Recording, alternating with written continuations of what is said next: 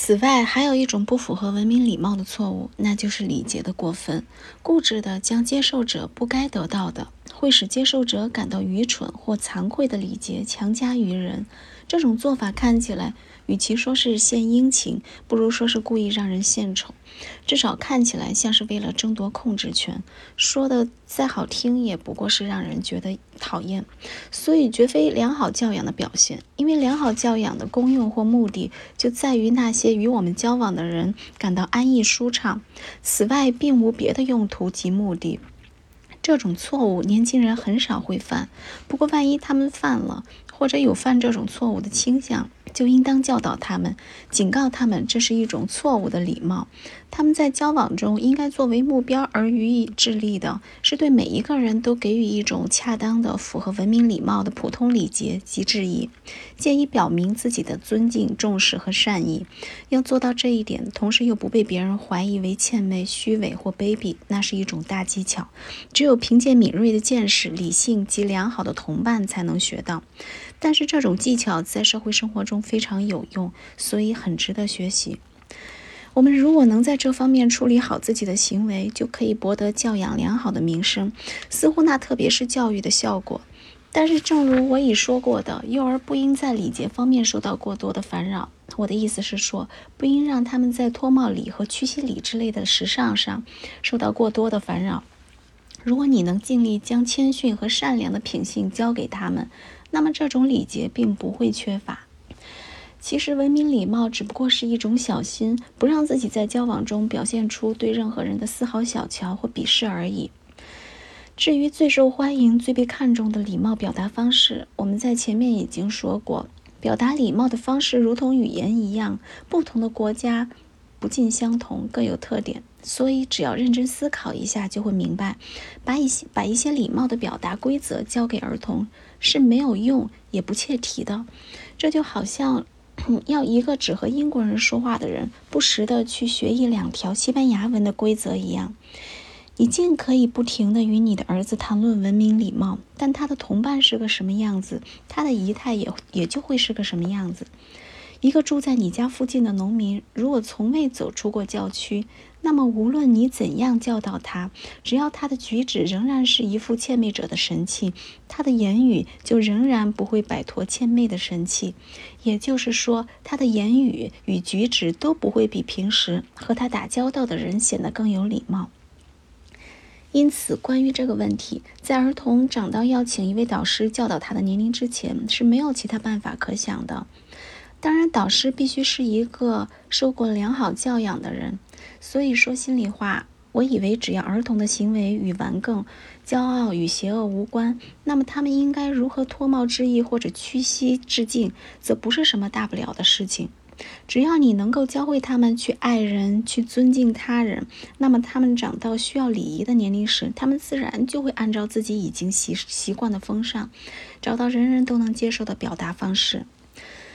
至于他们身体的动作和举止，前面已经说到了。到了适当的时候，舞蹈教师可以把最合适的姿态教给他们。与此同时，当儿童上幼时，一般人也不会指望他们过于注意这些礼节。在那种年龄，儿童在礼节上。大意一点是允许的，这与成年人应该懂得相互问候是一样的。即使有些仪态极其优雅的人觉得那是一种过失，至少我深信那也是一种不必介意的过错，可以留给时间、导师与交交往去加以纠正。因此，我认为为了礼节去干涉或责备你儿子，并不值得。不过，如果他的举止表现出骄傲、邪恶，那就必须采用规劝或羞辱的方法去加以消除。虽然幼小的儿童不应当在礼仪和礼节上面受到过分的困扰，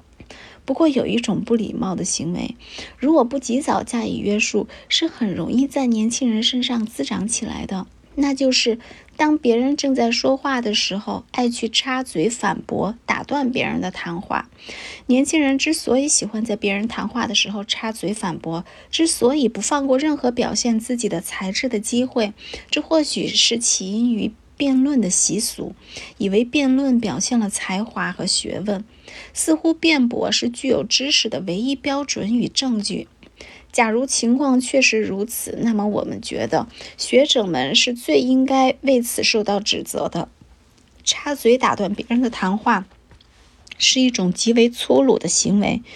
因为当我们还不知道别人究竟要说什么之前，就去发表议论，这种行为即便没有表现出不切题的愚蠢，也是一种明白表示我们对他的谈论已听腻了，不想再听下去了。因为我们觉得他所说的那些东西没有什么价值，而且在我们看来，在座的其他人也对他的话不感兴趣，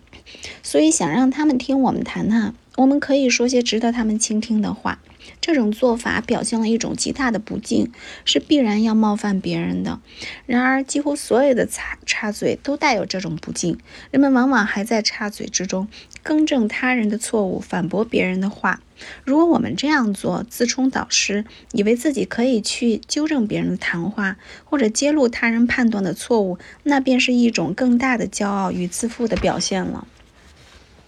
我的意思并不是说，大家交谈时意见不应出现分歧，或者不应反驳别人的议论，这样会使社交的最大好处荡然无存，使人们不能从机敏的同伴那里获得教益和改进。有才智的人相互辩论，可以显示出事物的各个侧面、不同的方面和各种可能。给人以启示。假如第一个人说过之后，其余的人都必须赞同，鹦鹉学舌，那么这种好处便会丧失殆尽。我所反对的，并不是一个人对别人的观点表示异议，而是表示异议的那种方式。我们应该教导年轻人，不要在别人发表意见的时候随便插嘴。只有到别人问起他们的意见的时候，或者别人都说完了，无人发表意见的时候，才可发表自己的见解。而且发表意见时，只能用请教的语气，不能用教导的口吻。应该避免武断的态度及傲慢的神情，要等在座的人全都停止了说话，有了机会时，才可以用学生的口气，谦逊地提出问题。这种恰当的文雅，既不会掩盖他们的才智，也不会减弱他们的理性力量，反而会使他们的发言更受欢迎，使他们的观点更有分量。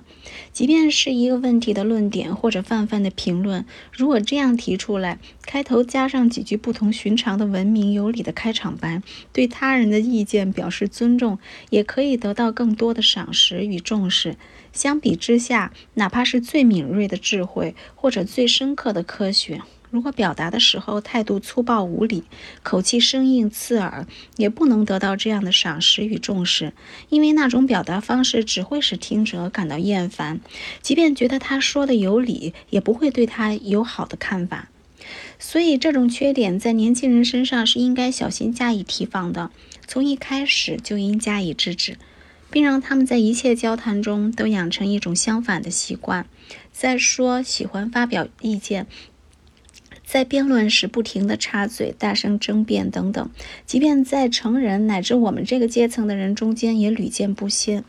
所以，这种缺点就应及早加以防止。印第安人虽然被我们叫做野蛮人，但他们谈话时却要比我们文明有礼得多。他们总是彼此安静地倾听对方的发言，不等到对方说完绝不插话，一直到对方说完后再从容地予以答辩，既不吵闹也不动感情。假如这一点在我们这个文明的地方还做不到，那只能归咎于教育的疏忽了，还没有把我们身上这种古代的野蛮革除掉。你可能没有见过这样一个有趣的景象：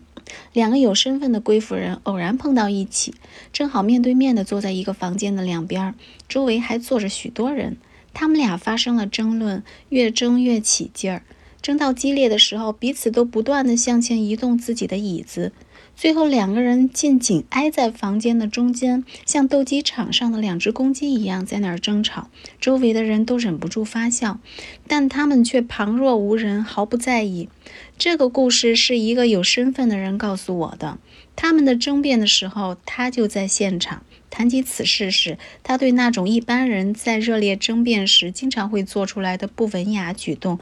还记忆犹新。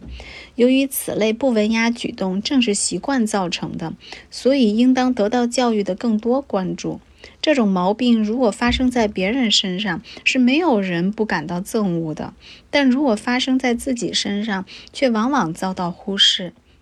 也有许多人意识到了自己有这种毛病，并决心要克服它，但却由于他们教育上的疏忽，使他们养成了不良的习惯，最终也没能克服。